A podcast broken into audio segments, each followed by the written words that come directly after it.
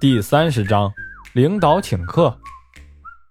马峰下午回到办公室，李金华见了马峰就说：“小马，你才来几天呀，就敢旷工？你胆子够大的呀！让主任看见了也甭试用了。”欧倩倩说：“李金华，你别拿鸡毛当令箭，谁家没点急事儿啊？”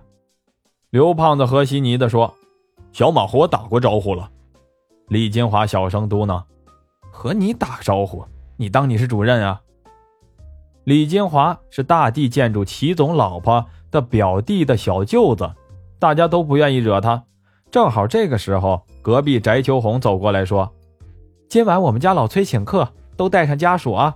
六点，齐城大酒店。”大家一听，立马七嘴八舌的说：“那可挺好啊！”刘胖子说：“大家不知道吧？崔大哥高升了，建设局局长。”翟秋红掩饰不住得意地说：“哎，升什么升呀？平调负的。”刘胖子说：“那建设局和街道能一样吗？再说了，以崔大哥的能力，当局长早晚的事儿。”翟秋红谦虚了几句：“晚上都去啊，别忘了带家属。”马峰抽空给崔小青打了个电话，崔小青没接，一会儿回了个短信说：“忙着呢，一会儿打给你。”马峰写了个纸条，装兜里，直奔全通通讯营业厅。马峰排在四号窗口，一会儿到了马峰，崔小青一抬头，眼里露出一抹笑意，嘴上却一副公事公办的口气问：“你好，请问你办什么业务？”马峰说：“我充值。”掏出一百块和纸条递了过去。崔小青噼里啪啦的打出收据。马峰小声说：“你还没问我电话号码呢。”哎呀，别闹了，上班呢。你看看纸条。崔小青展开一看，一手漂亮的钢笔字。今晚我们主任请客，邀请家属参加，你去吗？崔小青小脸一红，轻轻的点了一下头。马峰一见，像吃了兴奋剂一样，兴高采烈的出了营业厅。下了班，马峰在门口等崔小青出来。崔小青对马峰说：“等我一下啊，我换一件衣服。”又问：“我穿什么好呢？”马峰嘻嘻笑道：“你穿什么都好看。”崔小青嫣然一笑，进了电梯。一会儿功夫，崔小青穿着一身白色的连衣裙走了出来。马峰由衷地说：“真好看。”上前很自然地拉住崔小青的手，崔小青也任由他拉着。两人一边走，崔小青一边把一张纸条递给马峰。马峰接过来一看。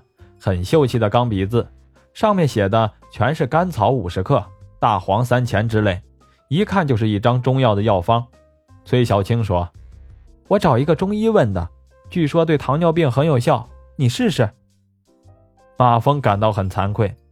崔小青又说：“你写的钢笔字很好看，没你长得好看。”崔小青拉了拉马峰的手，两个人走着来到齐城大酒店的时候。人已经到齐了，翟秋红对老公崔明介绍说：“这是我们单位小马，这位是……”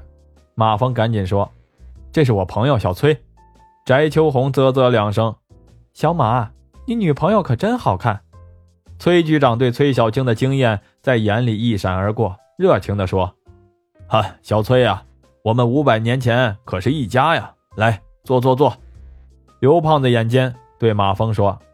哎，马峰，你女朋友是不是在全通营业厅上班啊？马峰点点头。那你可真是近水楼台了。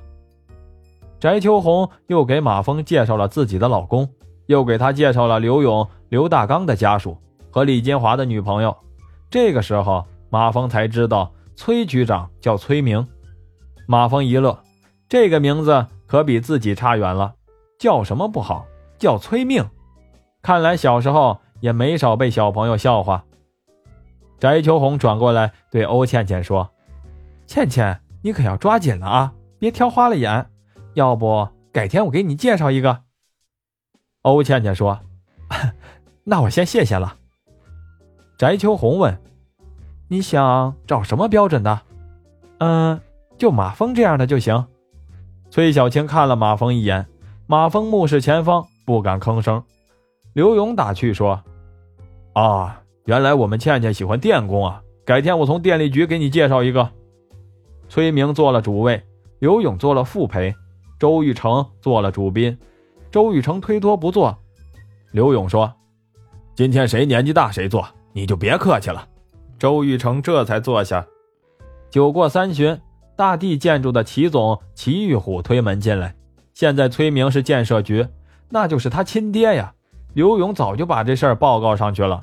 齐总哈哈大笑：“我在隔壁听这么耳熟呢，原来是崔局。”崔明连忙站起来说：“我今天可是家属啊，沾了老宅的光呢。”刘勇赶紧往旁边挪挪，招呼服务员加椅子加餐具。这个包间是十五个人。